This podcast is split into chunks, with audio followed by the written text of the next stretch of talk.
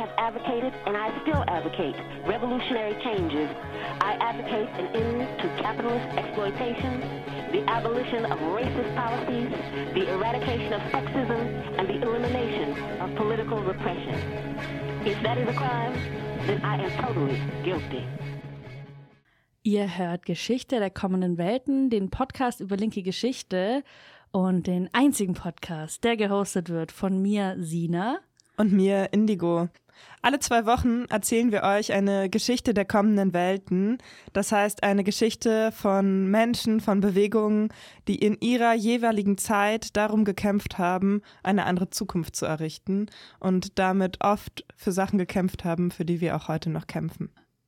Wir sind heute wieder zurück im Studio in guter Qualität. Sorry für die teils schlechte Audioqualität letzte Woche. Wir haben auch ein paar Feedbacks bekommen. Wir freuen uns eh, wenn ihr uns e-mailt und wir sind da auf jeden Fall dran. Ich habe schon ein neues Mikro bestellt, damit wir auch bessere Qualität haben, falls wir mal nicht im Studio sein können. Und mal schauen, vielleicht machen wir auch mal einen Spendenlink oder so damit ihr uns äh, Spenden zukommen lassen könnt für unsere Audiotechnik und äh, Bücher und so weiter.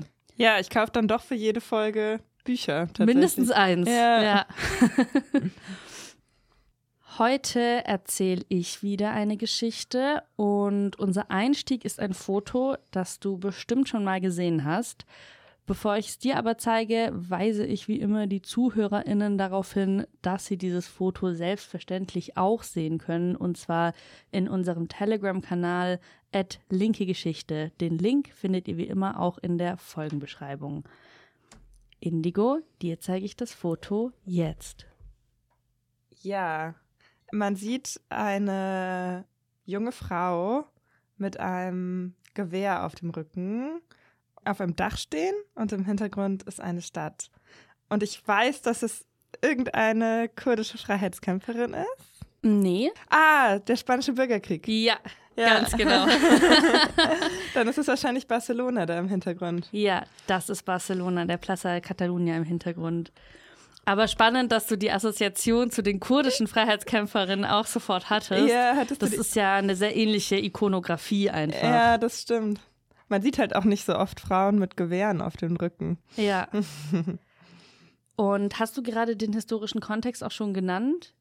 Ähm, Spanischer Bürgerkrieg. Genau.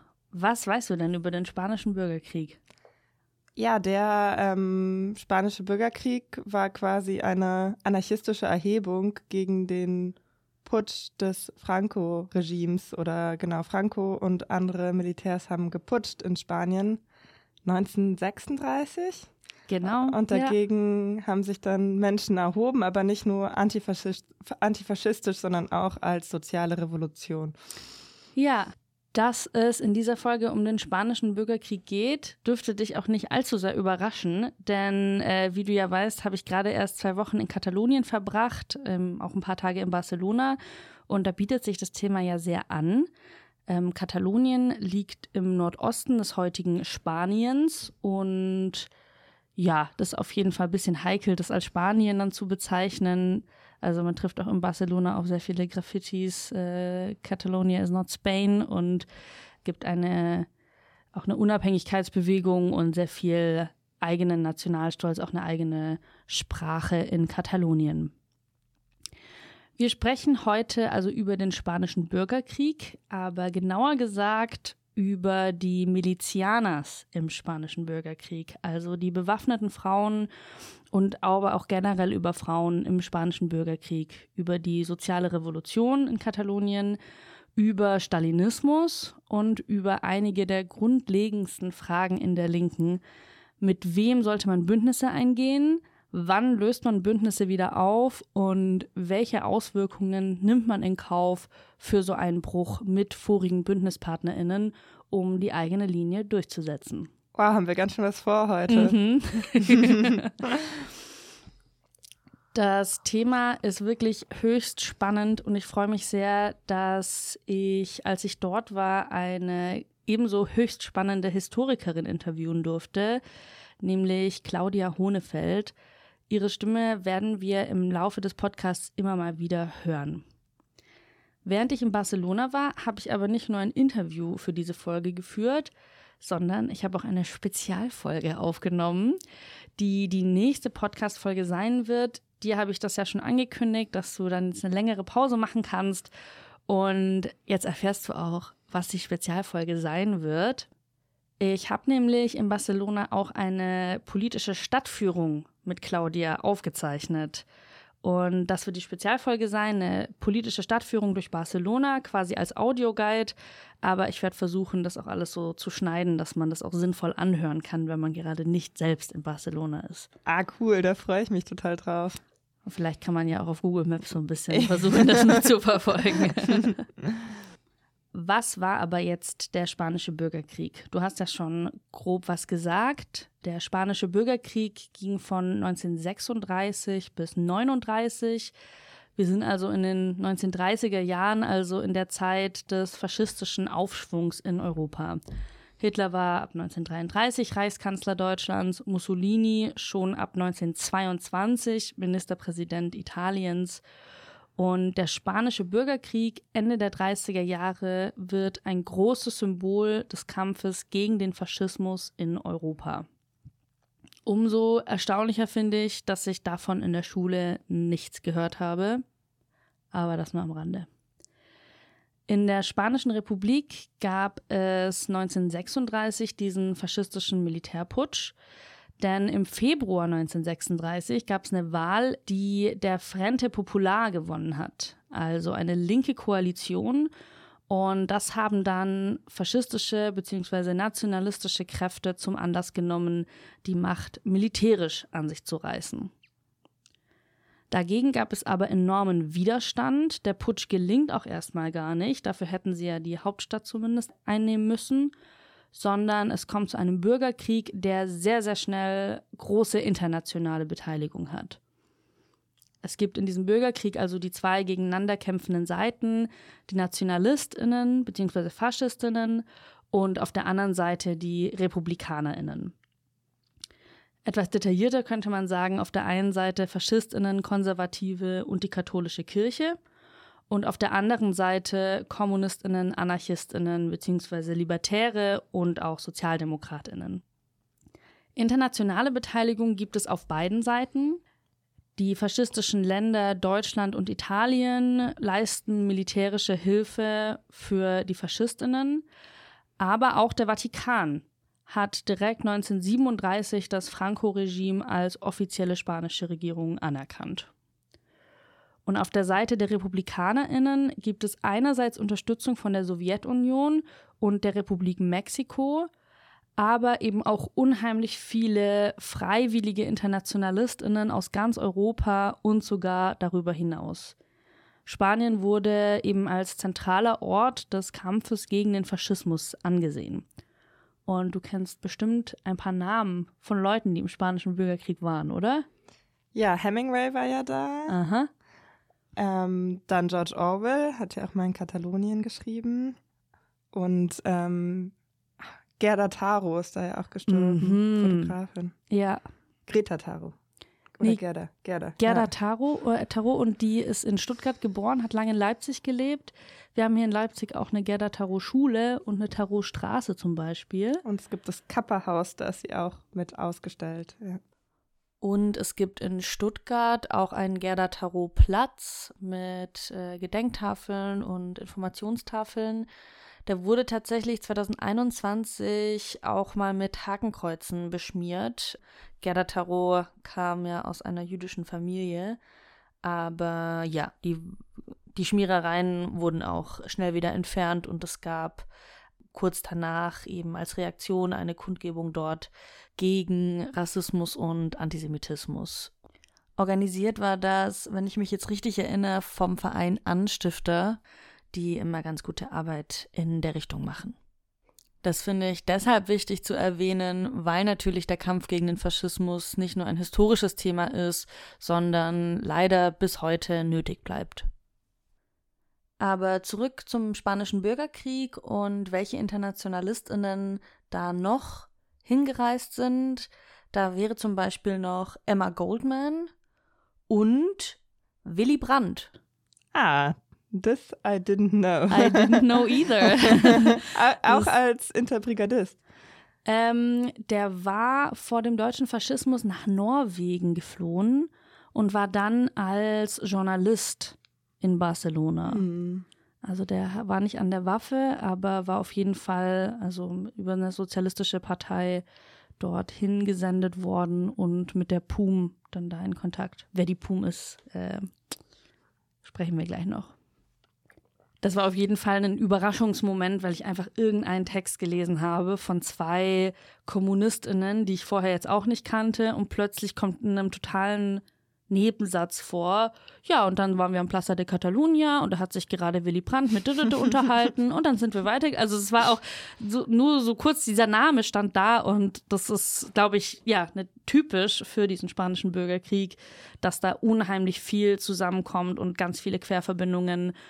Ähm, ich habe viel mit einem Buch gearbeitet. Das ist eine Sammlung von über 40 unterschiedlichen Texten gewesen. Und schon alleine hinten die Kurzbiografien der verschiedenen AutorInnen durchzulesen, war so, so spannend. Aber wir konzentrieren uns ja heute auf die Milizianers. Die Internationalistinnen haben sich verschiedenen republikanischen Kräften angeschlossen und diese Kräfte schauen wir uns jetzt erstmal an. Die katalanische Arbeiterbewegung oder sozialen Bewegungen sind anders als die deutsche nicht sozialdemokratisch geprägt, sondern die antiautoritären Ideen Bakunins äh, sind in Spanien auf fruchtbaren Boden gefallen. Das lässt sich vor allen Dingen auf den intellektuellen Franelli zurückbeziehen, äh, der durch Spanien getingelt ist und diese Ideen verbreitet hat. Und das Interessante ist, dass sowohl in der Arbeiterinnenbewegung als auch bei den Landarbeiterinnen und Landarbeitern das auf fruchtbaren Boden gefallen ist, weil viele Arbeiten ähm, damals auch schon eben kollektiv organisiert waren und es eben auch schon Selbstorganisierung von politischen Gruppen gab und so ja ist das auf fruchtbaren Boden gefallen. Das, wir gehen sozusagen so weit zurück, um erklären zu können, was dann möglich war, innerhalb von einem Tag äh, eine soziale Revolution auszulösen, kommt natürlich auch nicht aus dem Nichts. Und deshalb dieser mm, Rückbezug der, der, der spanischen sozialen Bewegung, die sehr radikal gewesen ist. Wir haben also eine sehr starke anarchistische bzw. libertäre Bewegung und bis heute ist Katalonien ja eine anarchistische Hochburg und wir werden noch sehen, dass der spanische Bürgerkrieg auch ein zentraler Schauplatz des Konflikts zwischen Kommunistinnen und Anarchistinnen ist.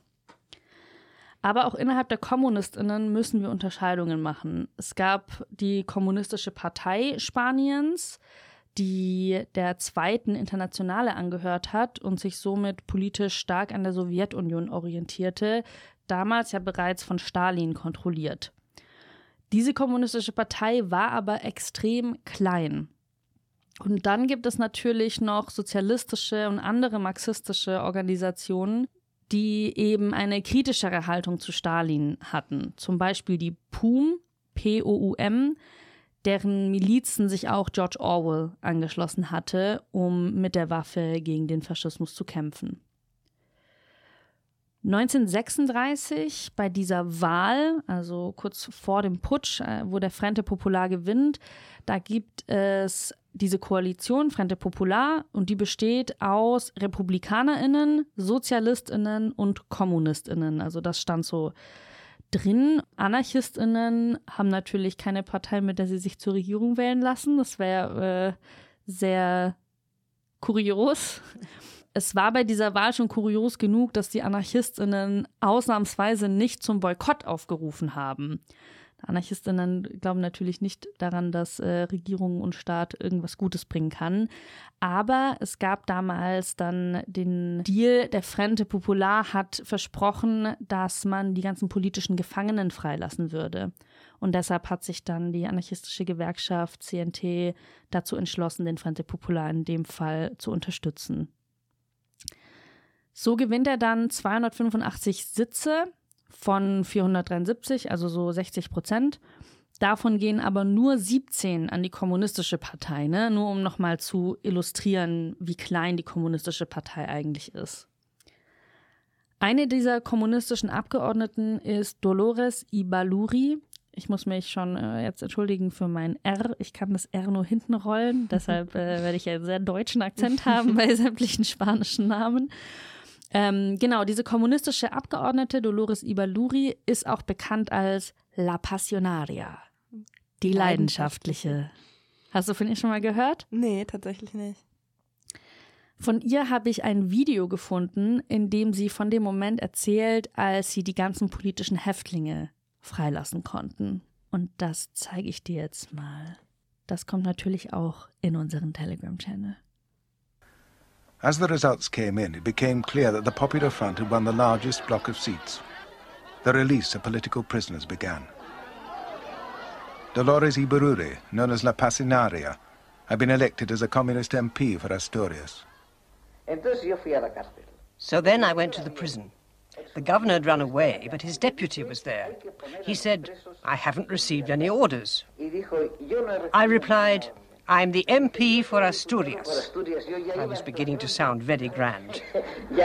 I said, Please give me the keys. The prisoners are coming out today. He finally said, Here they are. So I ran along the corridors of the jail, shouting, Comrades, all out. It was very moving. Wow. Krass, oder?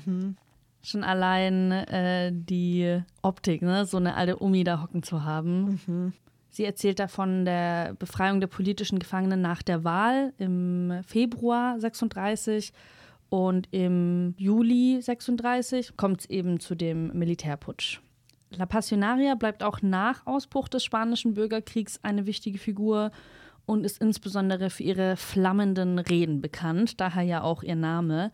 Sie hat zum Beispiel eine sehr einflussreiche Rede gehalten, in der sie Internationalistinnen aus anderen Ländern aufgefordert hat, nach Spanien zu kommen, um zu kämpfen.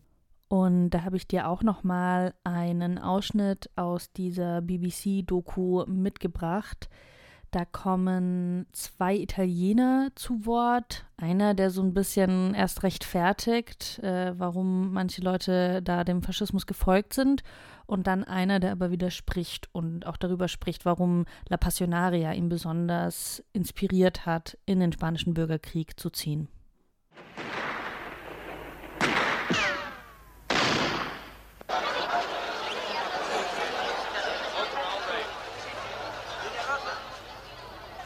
Adesso quando si dice fascista si pensa alla violenza, alla dittatura. Però allora... intanto- Nowadays, when you say fascist, you think of violence or dictatorship. Eh? But at that time, we youngsters didn't know anything else. We had been brought up and educated under fascism. We were convinced that it could be a valid formula to solve social problems. risolvere i problemi sociali, soprattutto del mondo. Not all Italians were so convinced. Giovanni Pesci had been brought up in France. His parents had fled there to escape Mussolini's Italy. The fight for the Spanish people was also a fight against Italian fascism. This was the reason I came voluntarily to fight in Spain. La Pasinaria, whose real name was Dolores Ibarure, was a communist member of the Spanish parliament. Her rhetoric rallied worldwide support for the Republic. Era venuta la passionaria a Parigi La Passionaria had come to Paris to ask for support, for help from the French people and the French government. e del pueblo francés para con el pueblo español. Que el pueblo francés no olvide que la lucha que en estos momentos sostiene el pueblo español es la lucha por la paz, es la lucha por la libertad. She finished her speech by saying, if Spain "Se is defeated, the world will be flooded with blood. And so I, a young, very young, militant of the anti-fascist movement, said that I must also go to give my contribution. Was La Passionaria da gesagt hat, war im Video untertitelt. Deshalb lese ich noch kurz die Übersetzung vor. Ich bin sehr bewegt von der Solidarität der französischen Bevölkerung mit der spanischen. Die französische Bevölkerung sollte nicht vergessen, dass der Kampf der spanischen Bevölkerung ein Kampf für den Frieden ist, ein Kampf für die Freiheit. Was ging dir gerade durch den Kopf, als du das gesehen hast? Ich habe an so unterschiedliche Berichte von so Internationalistinnen oder über Internationalistinnen nachgedacht, die ich so gelesen oder gehört habe. Und ja, auch was, ich glaube, dass die Hoffnung damals ja auch wirklich groß war, dass man Franco besiegt. Mhm. Und dass es so, nachdem in Deutschland und in Italien der Faschismus ja wirklich eine sehr große Massenbasis hatte, dass auch so die Hoffnung der Arbeiterinnen war, dass man dort den Faschismus besiegen könnte, weil es dort eben einen Aufstand dagegen gab. Ja. Und, ja.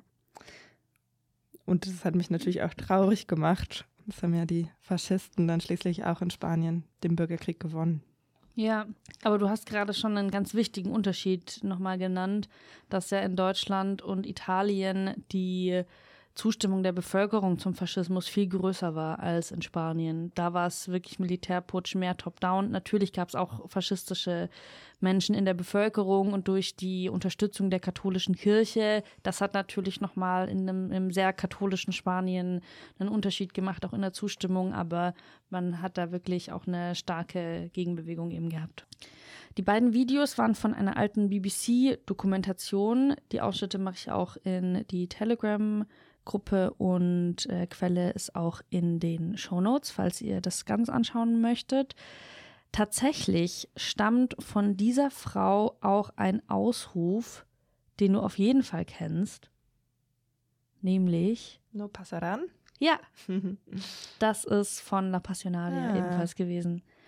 Also no pasarán, wir lassen sie nicht durch oder sie, sie werden nicht durchkommen. Das bezieht sich auf die frankistischen Truppen, dass die nicht durchkommen werden nach Madrid. Da habe ich dir auch noch ein Bild von einem Poster mitgebracht. So, jetzt kennen wir also das grobe Setting. Wir wissen, welche Bedeutung der spanische Bürgerkrieg in Europa hatte. Und wir wissen, dass es unter den RepublikanerInnen verschiedene Fraktionen gab, unter denen die AnarchistInnen eindeutig die größten waren. Dann gab es noch eine kleine kommunistische Partei, die Stalin treu war und verschiedene Stalin-kritische MarxistInnen. Wir haben aber noch nicht weiter über die Frau vom ersten Foto gesprochen. Wer das ist, werde auch nicht ich dir sagen, sondern Claudia. Wie gesagt, war ich ja gerade erst für zwei Wochen in Katalonien und die Chance habe ich genutzt, um ein Interview zu führen. Hallo, ich bin Claudia Hohnefeld, ich bin Historikerin und wohne in Mataró in Katalonien. Seit ungefähr 15 Jahren beschäftige ich mich mit dem spanischen Bürgerkrieg, sozialer Revolution.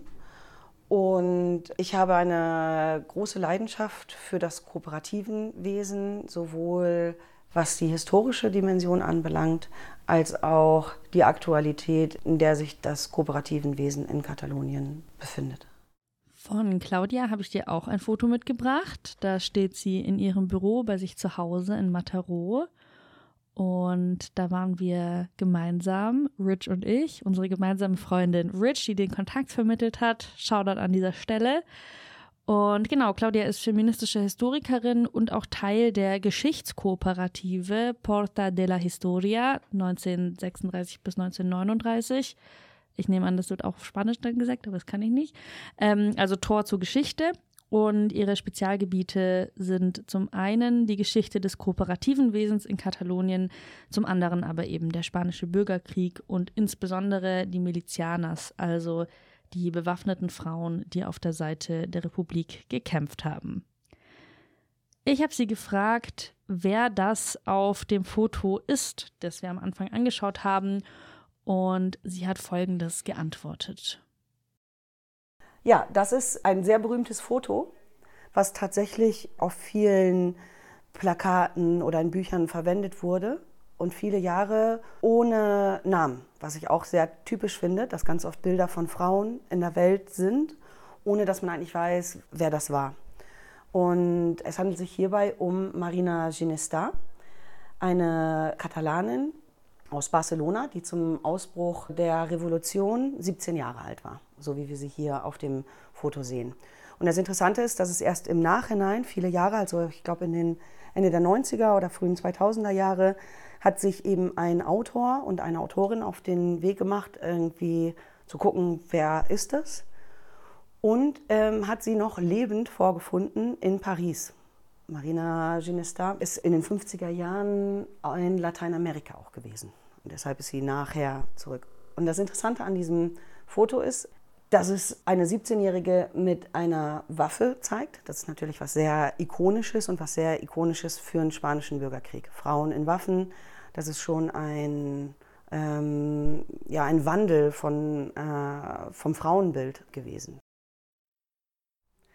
Das, was wir auf dem Foto nicht sehen, ist, dass es nicht im luftleeren Raum passiert ist, dass eine 17-Jährige in den ersten Tagen der Revolution bewaffnet wird, sondern dass der Hintergrund ist, dass sie äh, die dritte Generation von revolutionären Frauen ist. Schon ihre Großmutter, Michaela Chalmetta, hat sich in der kooperativen Bewegung und in ähm, sozialistischen Frauenkreisen organisiert und ist in den späten 20er, frühen 30er Jahren im Prinzip eine der wichtigsten Stimmen, weiblichen Stimmen im kooperativen Sektor und in der kooperativen Presse gewesen. Und ihre Eltern sind beide politische Aktivisten, also die Eltern von Marina Ginesta sind beide auch politische Aktivisten gewesen in Barcelona. Und die haben aufgrund ihrer, ihres politischen Engagements, mussten sie ins Exil gehen, sind äh, nach Frankreich gegangen. Deshalb ist Marina Ginesta auch in Frankreich geboren. Und erst mit der Ausrufung der Republik konnten die Eltern mit ihr wieder zurückkommen. Also als sie ungefähr zwölf war, ist sie dann wieder zurück mit der Familie nach Katalonien. Wow, in der Familie hätte ich gerne mal am Abendbrotstisch gesessen mhm. und den Gesprächen gelauscht. Ja, ich fand es auch sehr beeindruckend. Ich glaube, das hatte ich auch noch gar nicht erwähnt, dass die Spanische Republik in der diese Wahl und dann der Putsch auch stattgefunden hat, die gab es auch erst seit 1931. Also es war eine sehr junge und noch fragile Republik. Ich finde es auch krass, ne? dieses Foto ist von 1936. Das geht sofort um die Welt. Es wird jahrzehntelang abgedruckt und erst in den 90er Jahren kommt mal jemand auf die Idee zu suchen, wer das überhaupt ist. Ja, stimmt. Wir haben dann auch noch weiter darüber gesprochen und sind zu einer Frage gekommen, auf die ich selbst nicht gekommen wäre, nämlich die Frage, war sie eine Milizianer? Weil man sieht dieses Foto und äh, denkt sich, natürlich, äh, sieht man doch, aber es gibt tatsächlich verschiedene Erzählungen dazu. Ich habe Kontakt mit ihrem Sohn, dem Sohn von Marina Ginesta, und es gibt verschiedene Erzählungen.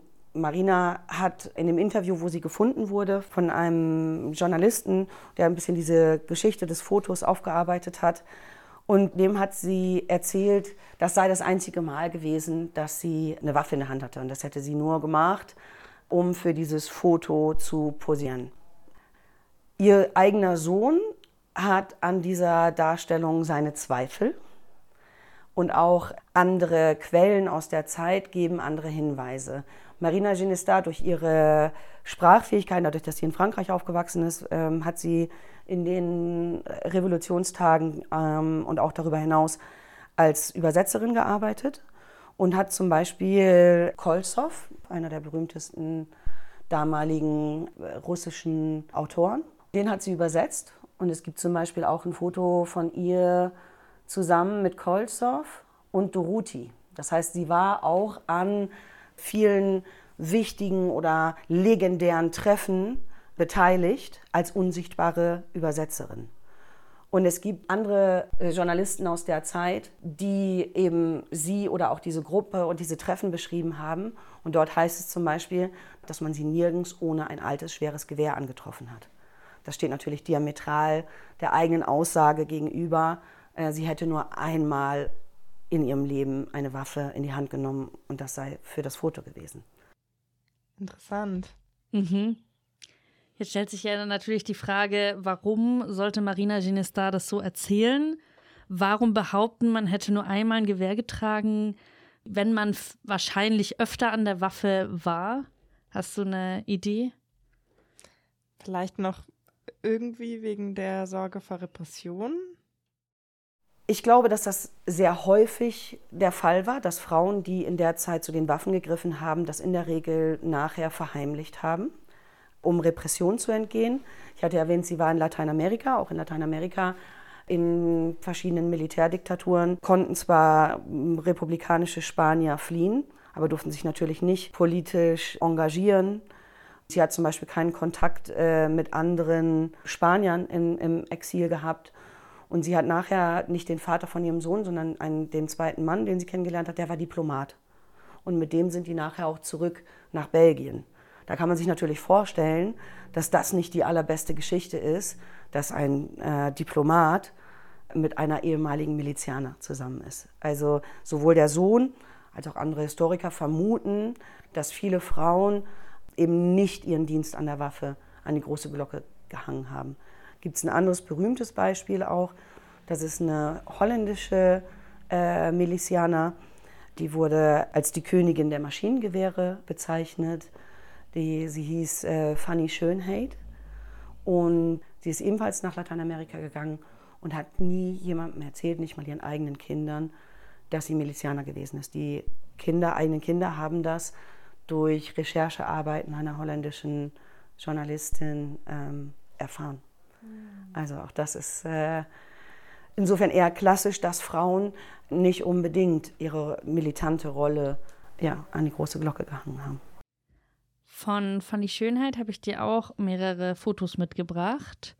Und ja, ich stelle mir einfach vor, wie du als Kind dann mal Bilder von deiner eigenen Mutter in ihrer Jugend oder als junge Frau siehst in dieser Milizianeruniform. Schon sehr beeindruckend. Und dieses Bild hier, wir haben ein Bild, da steht sie vor, oder tatsächlich zwei der drei Bilder, da steht sie vor Sandsäcken. Man sieht, dass das am selben Tag quasi aufgenommen wurde. Und da steht sie vor dem Hotel Colonne, auf dessen Dach das Bild von Marina Genesta aufgenommen ah, wurde. Mhm. Die haben in Barcelona verschiedene Hotels kollektiviert. Das Ritz wurde zum Beispiel zu einer Suppenküche umfunktioniert, auch aufgrund der Symbolik. Und das Hotel Colonne wurde umfunktioniert zur Parteizentrale der Kommunistischen Partei. Jetzt haben wir Einblicke in Biografien bekommen von Milizianers, die ins Ausland fliehen konnten, nachdem Franco den Krieg gewonnen hat. Aber viele sind natürlich auch in Spanien geblieben und hatten dann ab 1939 in der Franco-Diktatur unter sehr, sehr üblen Repressionen zu leiden. Auch dort haben dann sehr viele Frauen ihre Vergangenheit verheimlicht und wir können davon ausgehen, dass viele ihre Geschichten mit ins Grab genommen haben aber über die Zeit des Frankismus sprechen wir später noch. Noch ein interessantes Detail über Marina Genista ist folgendes. Weitere Dinge, die uns dieses Foto nicht erzählt, ist, wie engmaschig immer politische Bewegung ist, also wie verbunden auch verschiedene politische Zirkel in einem Ort immer sind. Und so ist es zum Beispiel auch ein Detail, dass Marina Genesta als junge Frau mit dem späteren Trotzki-Mörder ist sie zusammen gewesen. Es war ist ein Jugendfreund quasi von ihr. Ramon Mercader. Verrückt. Wild, oder? Ich, ja. Genau, ne, wie Claudia auch sagt. Das ist sehr engmaschig gewesen. Vielleicht müssen wir aber die ZuhörerInnen einmal abholen. Trotzki-Mörder, Stalin, was war da los? Kannst du das einmal kurz äh, erzählen? Wie Trotzki ermordet wurde? Also in der Sowjetunion hat zu der Zeit Stalin geherrscht und nach Lenins Tod und hat ähm, ja seine politischen Gegner als Trotzkisten bezeichnet und Trotzki als seinen politischen Widersacher erst aus der Sowjetunion verbannt und dann ähm, später noch in Mexiko mit einem Eispickel wurde er dann ermordet, genau. anscheinend von diesen Jugendfreund. Ja, der eben dann auch äh, Stalinist war. Und jetzt stellt sich natürlich die Frage, war Marina Genista auch Stalinistin? Das ist immer schwierig. Also wir, wir müssen ja vermeiden, sagen wir es mal so, Dinge, die in, zu dem Zeitpunkt waren viele Kommunisten Anhänger Stalins. Wir sind ja auch erst am Anfang der Säuberungsprozesse in Russland. Das heißt also, das Wissen, was wir heute haben, oder auch viele Kommunisten, die sich auch distanzieren von diesen Ereignissen, sind erst am Anfang überhaupt raus. Also die ganzen ähm, Moskauer Schauprozesse haben ja in den frühen 30er Jahren stattgefunden. Das heißt also, es ist noch nicht so klar. Sie war auf jeden Fall in sozialistischen Jugendkreisen. Darüber haben sie sich auch kennengelernt. Also ihr Bruder Ramon Mercader und andere sozialistische Jugendliche in Barcelona. Ist doch immer ein kleiner, überschaubarer Kreis. Und auch sicherlich dadurch, dass das ihr Jugendfreund war, kann sein oder vermutet auch der Sohn, dass das durchaus eine Rolle gespielt hat, dass sie das nicht an die große Glocke gehangen hat, wer sie, wer sie war. Ja, das war es erstmal zu Marina Ginesta. Es gab nicht nur Milizianers, die der kommunistischen Partei nahe standen, ganz im Gegenteil. Es gab zum Beispiel auch die anarchistische Organisation Mujeres Libres. Die Mujeres Libres ist eine Frauenorganisation, die mit dem Ziel sich gegründet hat, die auch wenn man das damals nicht gesagt hat, die feministische Bewegung nach vorne zu bringen. Wir müssen ja mal mit Begrifflichkeiten, historische Semantik aufpassen. Dinge, die wir heute als Feminismus bezeichnen, haben sie sich selber diesen Namen nicht gegeben. Deswegen steht nirgends, die Mujeres Libres war eine feministische Organisation. Aber sie haben sich eben für die Rechte der Frau eingesetzt, ganz massiv, und haben auch Kritik innerhalb der libertären Bewegung bekommen weil sie eben gesehen haben, dass die Frau doppelt Widerstand äh, leisten muss, denn die kapitalistische System, aber eben auch das patriarchale. Und deshalb, ja, ist das eine der größten, überhaupt über größten frauenlibertären Organisationen, die es so gegeben hat. Und die haben sowohl theoretische Artikel als auch zur Gesundheitsvorsorge, ganz starke Positionierung äh, zu Prostitution und ähm, ja, Frauenrechten und dadurch eine sehr wichtige Rolle. Die Mujeres Libres spielen natürlich auch eine, eine Rolle für die Bewegung der Milizianas. Das Bewusstsein von, von Frauen für den Kampf ihrer, ihrer Rechte. Die Spanische Republik war eine goldene, ein goldenes Zeitalter für, für Frauenrechte und dementsprechend war ihnen auch der Wert klar, was sie da verteidigen. Ja, also die Mujeres Libres waren jetzt nicht nur für den bewaffneten Kampf, wie Claudia gesagt hat, sondern haben alle möglichen Arbeiten mit Frauen gemacht. Und eine der Mujeres Libres möchte ich dir noch vorstellen. Das ist Mika Echebehere. Und ich zeige dir ein Foto. Möchtest du das mal beschreiben? Ja, da sehe ich fünf Personen und ich glaube, ich würde annehmen, dass sie die zweite von links ist. Ah, die zweite von rechts. ähm, genau, und auf jeden Fall tragen auch manche so Militärklamotten. Genau, sie steht da als einzige Frau mit vier Männern und warum genau jetzt in diesem Kontext, weiß ich nicht, aber Sie ist auf jeden Fall die einzige Frau, die als Kommandantin für die Republik gekämpft hat. Zumindest die einzige, von der wir wissen. Und ich fand ihre Biografie auch so interessant. Ne? Sie ist in Argentinien geboren, hat sich schon mit 15 dort einer anarchistischen Gruppe angeschlossen und im Studium dann ihren ebenfalls anarchistischen Partner kennengelernt. Die beiden treten 1924 beide in die Kommunistische Partei Argentiniens ein.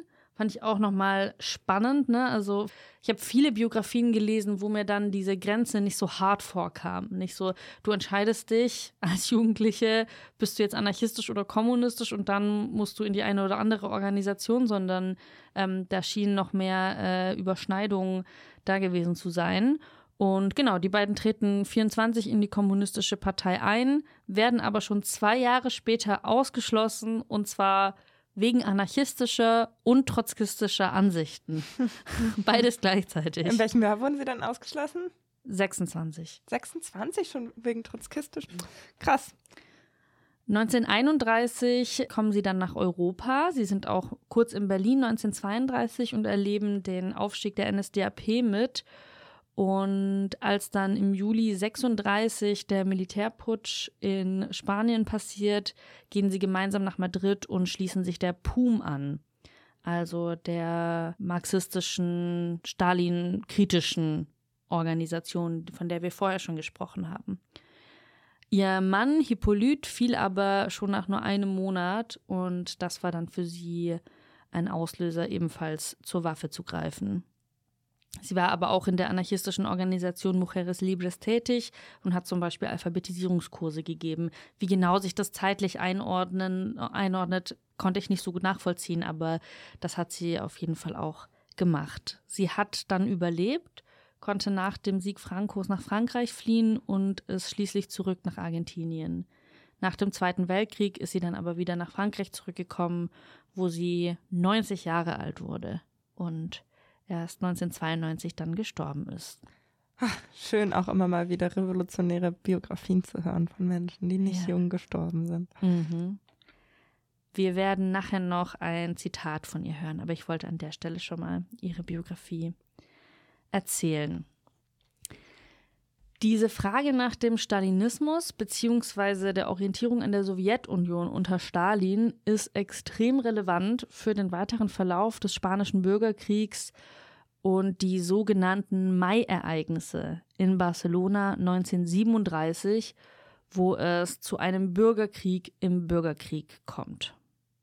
Die Mai-Ereignisse vom Mai 37 äh, sind ein Wendepunkt innerhalb äh, nicht nur des Spanischen Bürgerkriegs, sondern in der sozialrevolutionären Geschichte Europas. Und zwar deshalb, weil es das Ende der sozialen Revolution in Spanien markiert. Es gab Auseinandersetzungen, ob erst Revolution gemacht werden soll, um den Krieg zu gewinnen. Das ist die Position, die die soziallibertären Gruppen vertreten haben. Oder ob sie erst den Krieg gewinnen sollen, um danach Revolution zu machen, war die kommunistische Position. Man muss dazu sagen, dass Stalin zu dem Zeitpunkt nicht anerkannt hat, dass es äh, sich um eine soziale Revolution handelt, die in Spanien stattfindet. Die Sowjetunion und Mexiko sind die einzigen Staaten, die die Spanische Republik mit Waffen beliefert haben. Alle anderen Demokratien, westliche äh, Länder oder auch autoritäre und faschistische Staaten haben einen Nicht-Einmischungspakt geschlossen, der, und das muss man sich auf der Zunge zergehen lassen, von den deutschen und italienischen Verbänden durchgesetzt werden sollte. Das heißt also, eine aktiv teilnehmende Partei soll kontrollieren, dass sie nicht eingemischt wird. Deshalb kommt der Sowjetunion eine entscheidende Bedeutung zu, weil sie Waffen liefern, und zwar auch das modernste Kriegsgerät, was sie dann allerdings mit Personal liefern. Darum ähm, kommen relativ schnell kommunistische Kader und nicht nur russische, sondern kommunistische Kader in hohe Verantwortungspositionen der Volksarmee, der spanischen Volksarmee. Und interessant ist, dass die spanische kommunistische Partei in den ersten Wochen und Monaten äh, nach Ausbruch der Revolution in die Höhe schießen. Und zwar deshalb, weil viele, die gegen die Kollektivisierung sind, eher die Besitzstandswahrung in der kommunistischen Partei äh, erwartet und gefunden haben. Darum ja, schließen sich viele Spanier der kommunistischen Partei an. Und darum wird sie überhaupt erst so wichtig. Kollektivisierung heißt ja, dass die Mittel der Produktion, aber auch die Straßenbahnen und ähnliches in Gemeinschaftsbesitz überführt werden und auch kollektiv organisiert werden. Das kann man sich auch vorstellen, dass, dass nicht jeder Fabrikbesitzer oder Fabrikbesitzerin davon jetzt überzeugt war. Und um diese Kernfrage, erst Revolution oder erst den Krieg gewinnen, haben sie halt gesehen, okay, die kommunistische Partei will diese Kollektivisierung nicht. Und deshalb sind viele, die eben ein Interesse gegen die Kollektivisierung haben, haben sich in, die, in der kommunistischen Partei Spaniens engagiert. Oder diese erst groß gemacht. Das ist ja wild. Ja. Man würde es ja eigentlich den Kommunistinnen auch zuschreiben, Privateigentum an Produktionsmitteln abschaffen zu wollen. Erst später. Ja.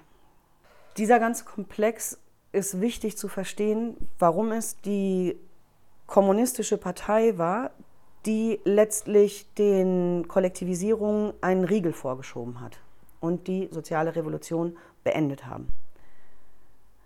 Diese soziale Revolution endet im Prinzip mit einem Bürgerkrieg im Bürgerkrieg, den wir im Frühjahr 37 erleben.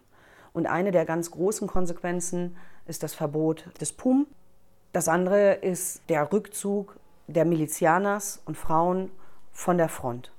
Wir müssen uns vorstellen, als der Militärputsch ausbricht, existiert ja das spanische Heer nicht mehr. Wenn sich ein Teil der Armee gegen die legitime Volksfrontregierung erhebt, ähm, entsteht ja ein Machtvakuum.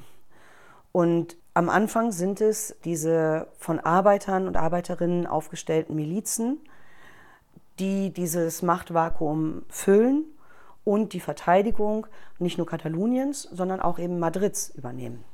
Und dann beginnt ein Prozess des Aufbaus des republikanischen Heeres. Und dort sind eben bis zu den Mai-Ereignissen auch Frauen selbstverständlicher Teil von.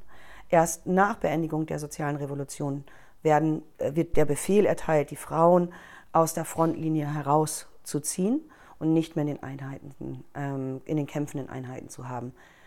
Das ist in weiten Teilen passiert, aber nicht in jedem Fall. Es gibt einzelne Ausnahmen, wo sich sowohl die militärischen Einheiten selber als auch die Frauen sich diesem Rückzug wieder ersetzt haben. Eine berühmte oder ja dadurch berühmt gewordene Frau ist äh, Mika Echebehere. Und die hat sich geweigert, sich zurückziehen zu lassen von der Front, weil sie sagte, ich bin nicht zum Kämpfen nach Spanien gekommen, um mit einem Putzlappen in der Hand zu sterben. Und sie ist ja, bis zum Schluss auch als Kommandantin eingesetzt gewesen. Gut. Und dann gestorben? Oder? Nein, die hat überlebt. Aber auch sie hat zum Beispiel nicht viel über ihren militanten ähm, Widerstand oder ihre militante Zeit geredet. Mhm. Wie die meisten. Ja, auch echt viele interessante Punkte. Tatsächlich habe ich auch gelesen, dass selbst die CNT sich eher zurückhaltend zur sozialen Revolution geäußert hat.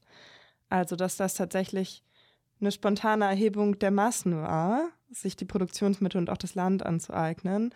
Und dass auch die CNT, also die anarchistische Gewerkschaft, sich erst, glaube ich, so ein, zwei Tage später überhaupt dazu geäußert hat und da eher zurückhaltend mit der Aufforderung, kein ausländisches Kapital zu enteignen, weil mhm. man halt noch so versucht hat, die diplomatischen Beziehungen zu Frankreich und England aufrechtzuerhalten, in der Hoffnung, dass die einen unterstützen würden im Kampf gegen Franco.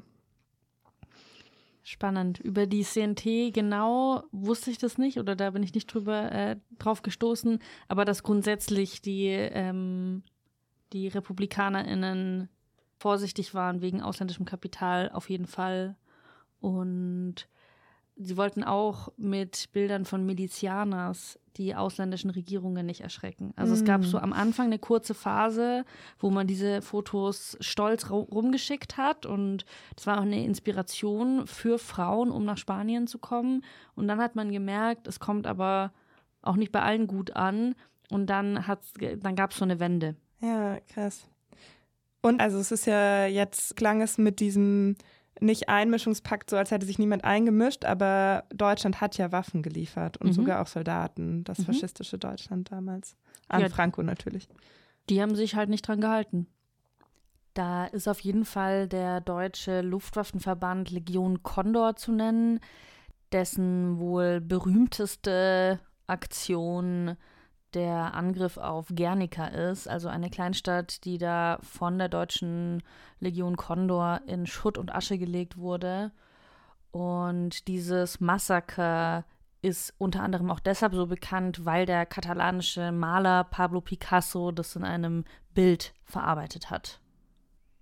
An diesen Nicht-Einmischungspakt hat sich also Deutschland nicht gehalten, wohl aber England und Frankreich die dachten ja immer noch, man könne gegen den Faschismus mit einer Appeasement-Politik erfolgreich sein. Also Appeasement bedeutet Beschwichtigung, versuchen Zugeständnisse zu machen und ja, das ging natürlich komplett nach hinten los. Und das kann uns auch eine Lehre sein, dass man mit dem Faschismus halt nicht auf Kuschelkurs gehen kann. Ja. So hat ja zum Beispiel Italien dann so Äthiopien zugeschoben gekriegt und ich glaube Deutschland das Sudetenland. Also Tschechien ja und auch bei der Eingliederung von Österreich gab es keinen Protest. Ja. Mhm.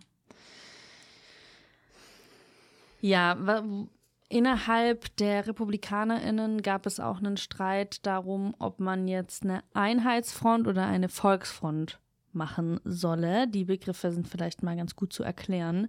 Einheitsfront heißt, man macht ein Bündnis aus kommunistischen, sozialistischen, vielleicht noch sozialdemokratischen Kräften, auf jeden Fall organ nur Organisationen der Arbeiterinnenklasse. Und Volksfront heißt, man macht das Bündnis breiter und schließt sich auch mit bürgerlichen Parteien zusammen. Die kommunistische Internationale hatte ursprünglich die Einheitsfront zum Ziel, hat aber 1935 den Kurs gewechselt, um breitere Bündnisse zur Verteidigung gegen den Faschismus schließen zu können.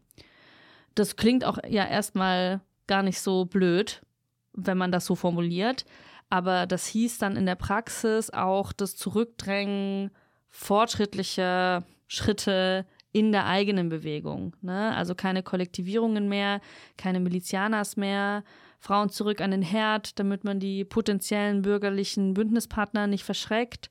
Und davon waren insbesondere die Menschen in Katalonien alles andere als begeistert. Also das mit den Kollektivierungen wahrscheinlich noch mehr als das mit den Milizianers, aber genau. Und es ist ja auch total interessant, weil ich habe auch öfter gelesen, dass quasi dieses strategische Herangehen von wir besiegen jetzt erstmal den Faschismus und dann reden wir nochmal über soziale Revolution auch strategisch oft gar nicht so sinnvoll war, weil eben so viele Menschen in den Milizen bereit waren, zu kämpfen gegen den Faschismus auch daran lag, dass sie eben nicht nur den Status quo von davor verteidigten, sondern eben die soziale Revolution. Ja. Ich finde es auch, also es erleuchtet mir überhaupt nicht ein, warum das nicht gleichzeitig passieren kann. Ne? Also wenn du eh Leute hast, die weiter landwirtschaftliche Produktion machen und nicht an die Front gehen und zu kämpfen, dann können die doch gleichzeitig, während man gegen den Faschismus kämpft, auch das Land kollektiviert bestellen da finde ich auch die Formulierung eigentlich nicht so ganz äh, treffend, ne? Ob zuerst Revolution und dann Krieg gewinnen oder zuerst Krieg gewinnen und dann Revolution, weil die Praxis der Libertären war ja gleichzeitig soziale Revolution und Krieg gegen die Faschisten. Ja. Und diese Erfolge der sozialen Revolution haben ja unheimlich motiviert. Genau, ja. Die Menschen in Katalonien waren wenig begeistert davon. Jetzt hatten sie gerade erst die Produktionsmittel selbstständig kollektiviert in einer Graswurzelbewegung und dann kommt eine kommunistische Partei, die eh nur deshalb Relevanz hat, weil halt die Sowjetunion die dringend benötigten Waffen liefert und dann will diese Partei die Errungenschaften der sozialen Revolution platt machen. Die Kommunistische Partei macht dann die PUM hauptverantwortlich für diesen Bürgerkrieg im Bürgerkrieg und bezeichnet sie eben einerseits als Trotzkisten und andererseits auch als äh, Faschisten oder auch Trotzki-Faschisten. das ist ja auch gängig gewesen, dass man Trotzkistinnen vorgeworfen hat, eigentlich mit den Faschistinnen gemeinsame Sache zu machen. Also eine einigermaßen absurde Anschuldigung, die dann eben dazu dienen sollte, politische Gegnerinnen auszuschalten. Dazu aber mehr bei der Stadtführung. Warum gewinnen am Ende die Faschistinnen gegen die Republikanerinnen? Einer der starken Gründe, warum die Republik verloren hat, ist die faschistische Waffenhilfe, die tatsächlich so massiv war. In der Zone der Republik war die Schwerindustrie. Franco wäre gar nicht ohne die Waffenlieferung dazu in der Lage gewesen, über zwei Monate hinaus sich mit Waffen zu versorgen. Also ohne die Schiffe und Flugzeuge Deutschlands wäre der Putsch in der Form nicht möglich gewesen. Ja? Es ist nicht nur die faschistische Waffenhilfe, es ist die Nichteinmischungspolitik, die eine legitim gewählte Regierung verwehrt, sich verteidigen zu können. Das ist ein Militärputsch. Der letzte Punkt, der, glaube ich, genauso wichtig ist wie alle anderen, ist die Zerstrittenheit der Volksfront. Frente Popular hört sich ja eben an, das ist eben das Wahlbündnis, was im, im Februar 36 die Wahlen gewinnt.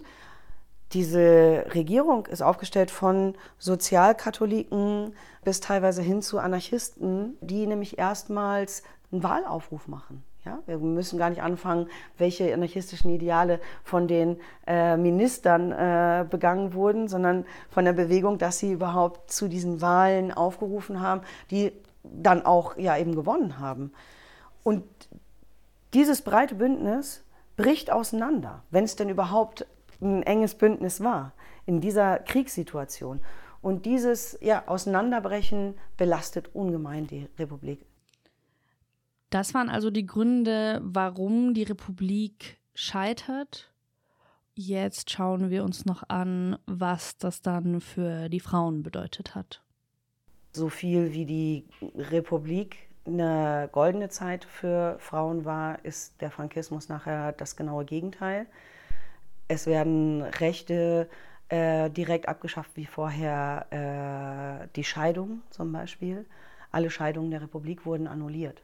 Auch wenn es Gewalt in äh, den Beziehungen gab und ähnliches, ähm, waren im Frankismus auf einmal die Scheidungen alle annulliert. Das fand ich schon krass zu hören. Dann dachtest du, du hast den Typen endlich los und plötzlich bist du wieder verheiratet. Das wusste ich auch gar nicht. Ja. Wobei das ja wirklich noch, ähm, wenn man sich die Gesamtheit anschaut, der Repression, die dann auf Frauen zukommt, ähm, ja, ja, ein kleineres Detail ist. Und auch die Massenmorde an ja, Republikanern. Ganz genau. Zu Repressionen gegen Milizianers habe ich auch noch ein Bild und eine Geschichte mitgebracht. Allerdings möchte ich auch eine Inhaltswarnung aussprechen. Es wird da nichts detailliert beschrieben, aber es geht um Repressionen gegen Frauen. Und es ist ja in den allermeisten Fällen so, dass in einer solchen Situation auch sexualisierte Gewalt als Kriegswaffe eingesetzt wird. Also wenn ihr euch damit gerade nicht genauer beschäftigen möchtet, es gibt einfach zweieinhalb Minuten nach vorne. Dieses Bild ist entstanden am Ende des Sommers 36. Die Milizianerinnen sind Gefangene, Frankos Gefangene. Man kann in den Blicken auf dem Foto nur erahnen, in was für einer Situation sie sich befinden. Heute wissen wir, dass sie kurze Zeit nachdem die Aufnahmen gemacht wurden, in der Öffentlichkeit gefoltert, vergewaltigt und dann öffentlich erschossen wurden, sind dann neben dem Friedhof verscharrt worden. Und erst vor wenigen Jahren hat man sowohl dieses Bild, die Geschichte des Bildes und die Namen dieser Frauen, die sich auf dem Bild befinden. Außer einer konnte man alle identifizieren. Franco hat damals verbreitet, es seien Krankenschwestern gewesen und erst durch die Arbeit von Lokalhistorikern konnte eben nachgewiesen werden, wer es waren. Unter anderem waren es zwei Schwestern aus Barcelona, die hier auch vorher schon in der Verteidigung Barcelonas gekämpft haben die nach Mallorca mit ihren Einheiten, kämpfenden Einheiten geschickt wurde, um den Frankisten sich entgegenzustellen und eben verloren hatte. Mallorca ist gefallen und mit ihnen eben auch diese Milizianers. Und wenn wir dieses alte Bild uns angucken, dann können wir eben darüber reden, was damals passiert ist. Und wir sind aber auch automatisch in der Gegenwart angekommen, weil gerade jetzt diesen Winter Exhumierungen auf Mallorca stattgefunden haben und man davon ausgehen kann, dass man das Massengrab gefunden hat, in dem diese Milizianers verscharrt wurden. Ja, wie gesagt, ähm, eine sehr schwere Geschichte, bei dem einem auf jeden Fall ein Kloß im Hals bleibt. Und es ist ja, also ich fand es verwunderlich, dass sie als Krankenschwestern ausgegeben wurden bevor sie so gefoltert und ermordet wurden. Denn es stößt ja auf weniger Akzeptanz, Krankenschwestern ermorden zu lassen, hätte ich gedacht.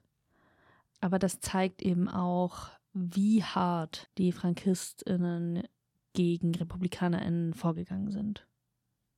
Sie waren eben auf der falschen Seite. Oft gibt es auch eben die Begrifflichkeiten der roten Hure.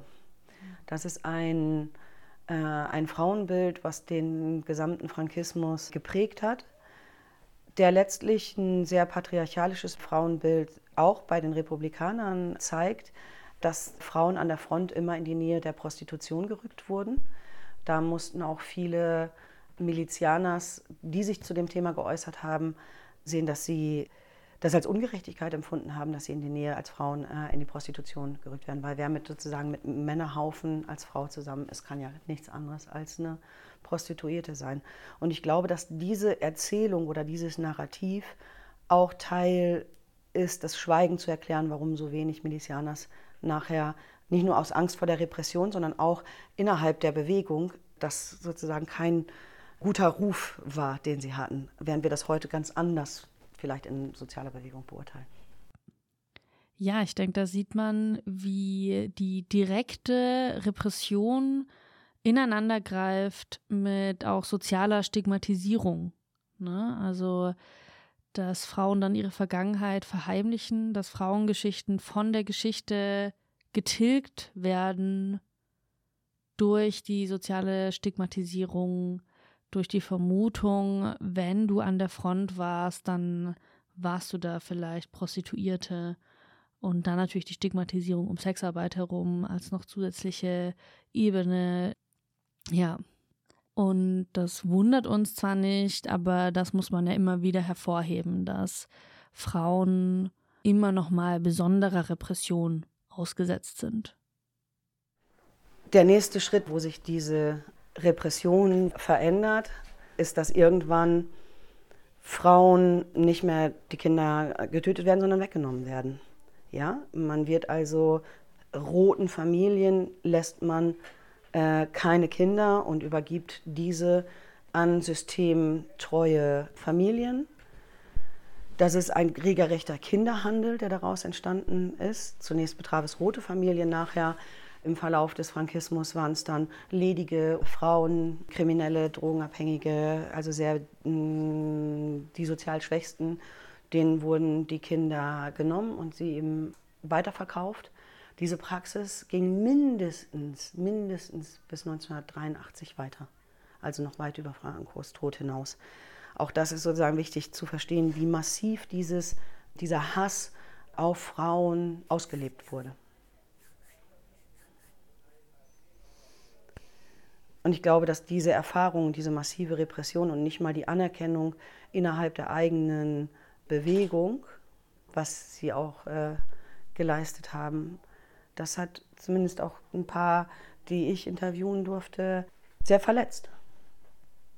Und ich kenne einige, die haben erst am Ende ihres Lebens entschieden, dass sie es doch noch erzählen wollen. Dass sie in der, dass sie in der Republik gekämpft haben? Oder? Ja. Und auch die Repression, die ihnen, ja, die sie dafür bezahlt haben. Da ist die Stigmatisierung von sexualisierter Gewalt ja eine doppelte Strafe. Nicht nur, dass dir das passiert, sondern dass es dir passiert ist, ist dann auch noch so stigmatisiert, dass du nicht mal drüber sprechen möchtest. Also ja, solche ähnlichen Geschichten kennen wir aus der ganzen Welt aus unterschiedlichen historischen Situationen. Und ich habe überlegt, nehme ich es rein oder nicht, weil es natürlich in den, ne, ist immer hart, sich dieser Realität auch auszusetzen, aber dieser Teil gehört eben auch zur Geschichte der Milizianers bzw. der Frauen im spanischen Bürgerkrieg. Das ist eben das sehr tragische Ende einiger Milizianers im spanischen Bürgerkrieg. Erst wurden sie von anderen Linken zurück an den Herd geschickt und dann kam die Repression durch Franco. Und viele sind ja, haben es noch geschafft, nach Frankreich zu fliehen, aber waren dort auch in Internierungslager eingeschlossen. Ja, es gibt auch Biografien, die dann in deutsche KZs gehen. Ja. Und viele sind aber auch nach Mexiko geflohen. Mhm. Also Mexiko hat ja schon im Bürgerkrieg auch die Republik unterstützt und dann einfach die Tore aufgemacht und gesagt, kommt her. Ja, Mexiko kommt immer wieder vor in unseren Geschichten zu dieser Zeit. Ja, auch die ähm, Schwiegermutter von Olga Benario war in Mexiko. Ah. Aus äh, Chile sind dann auch später noch ähm, viele Leute nach Mexiko geflohen. Hm. Franco selbst war bis an sein Lebensende 1975 Diktator, ist dann friedlich in seinem Bett eingeschlafen und hat bis heute ein Ehrengrab, zu dem auch Leute hinpilgern.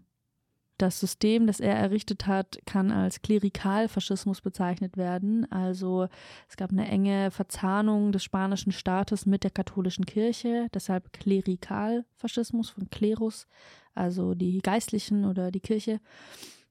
Und nach seinem Lebensende gab es auch keine Aufarbeitung, ne? keine Form von Entnazifizierung oder so. Ich meine, in Deutschland haben wir auch Kritik daran, wie das dann lief. Und das ist natürlich viel zu wenig gewesen. Und in Spanien hat man aber nicht mal so getan, als würden dort die Faschistinnen irgendwelcher Posten enthoben. Ne? Es gab nicht mal die symbolischen paar Köpfe, die halt ihre Jobs verloren haben, wie in Deutschland, sondern es wurde dann von einer Transition gesprochen, also einem Übergang zur Demokratie, wobei auch der Begriff äh, kritisch gesehen wird. Und Viele sprechen eher von einem Pakt des Schweigens, weil die Verbrechen des Faschismus eben nicht aufgearbeitet wurden. Tatsächlich ist aber ja diese Zeit nach Ende des Franco-Regimes, nach Francos Tod, ist nochmal eine mega interessante Zeit. Vielleicht müssen wir dazu einfach nochmal eine Folge machen, ja. weil ja sowohl die CNT als auch die Mujeres Libres dann nochmal so einen Aufschwung erfahren und plötzlich so tausende neue Mitglieder haben aber es ein total interessanter Clash ist zwischen so den ähm, Veteranen aus dem spanischen Bürgerkrieg und noch so sehr hartgesottenen AnarchistInnen und dann so einer neuen Generation junge Leute, die eher beeinflusst sind von so der 68er-Bewegung. Ja, spannend. Und äh, zu den Bezügen, die dann der heutige Feminismus da auch nimmt, habe ich sogar noch einen Ton mitgebracht. Wenn wir von heute aus sehen, gibt es gerade in Katalonien, aber auch in Spanien eine, würde ich sagen, eine starke und laute feministische Bewegung, die sich sehr auch mit ihrer eigenen Vergangenheit auseinandersetzt. Und ich glaube, dass sowas wie Frauenbilder oder Männerbilder insgesamt natürlich sehr lange wirken. Die haben eine Wirkmächtigkeit auf die Mentalitäten, auf die gesellschaftlichen Strukturen die wir bis heute sehen, auch in Spanien. Es gibt ja aber sehr viel Bewusstsein dafür tatsächlich, sodass zum Beispiel die Argumentation für das liberalste Abtreibungsrecht, was es im Moment in Europa gibt, dass es hier eingeführt wurde, hat tatsächlich historischen Bezug auch in der Argumentation äh, oder sich auf die Historie bezogen dass das Rechte waren, die der spanischen Gesellschaft schon zur Verfügung standen. Die haben sich sozusagen dagegen gewehrt, zu sagen, ja, wir machen jetzt hier was ganz Neues oder was, sondern konnten sich dort positiv auf diese Werte und Freiheiten der Republik beziehen. Ah, interessant. Ja, und das war meine Folge über die Milizianers im Spanischen Bürgerkrieg. Cool, danke. Ich dachte auch am Anfang, als du das, also als ich das Thema gehört habe, dass ich dazu ja schon mega viel weiß, aber ich habe auf jeden Fall noch viel Neues gelernt. Ja, es gibt auch noch etliche andere Namen, die man da nennen kann und spannende Biografien. Ja.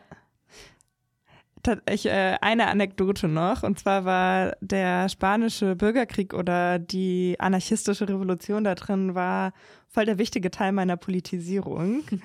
das dachte ich mir. Ja, und zwar bin ich irgendwann mal, vielleicht mit 16, war ich so mit meinen Freunden im Park trinken. Und dann haben wir so zwei Anarchisten kennengelernt. Und die sahen auch wirklich aus wie so Bilderbuch-Anarchisten. Die hatten so Mäntel an und Koteletten. Und die haben, ich habe dann die ganze Nacht mit denen im Park diskutiert und Wein getrunken. Und ich habe die ganze Zeit gesagt, ich bin für sowas wie direkte Demokratie. Und sie haben immer gesagt, oh. nein, das ist Anarchismus, von dem du redest. Und ich habe das noch so voll abgewehrt. Und dann haben sie mir ein Buch über Anarchismus und äh, den spanischen Bürgerkrieg geschenkt. Und ich habe das gelesen und danach war ich so, okay, vielleicht bin ich Anarchistin. Mega schön. Schöne Geschichte. Was hast du so an Quellen gehabt, um daran zu arbeiten? Haben dir auch dubiose Gestalten im Park Bücher zugesteckt? Leider nicht. Äh, hätte ich schön gefunden. Aber nee, ich habe mit einem Buch gearbeitet, das ich auch erwähnt habe vorhin, das so verschiedene Textquellen hatte. Das kann ich auf jeden Fall empfehlen. Das heißt, soweit uns Spaniens Hoffnung trug, herausgegeben von Erich Hackel.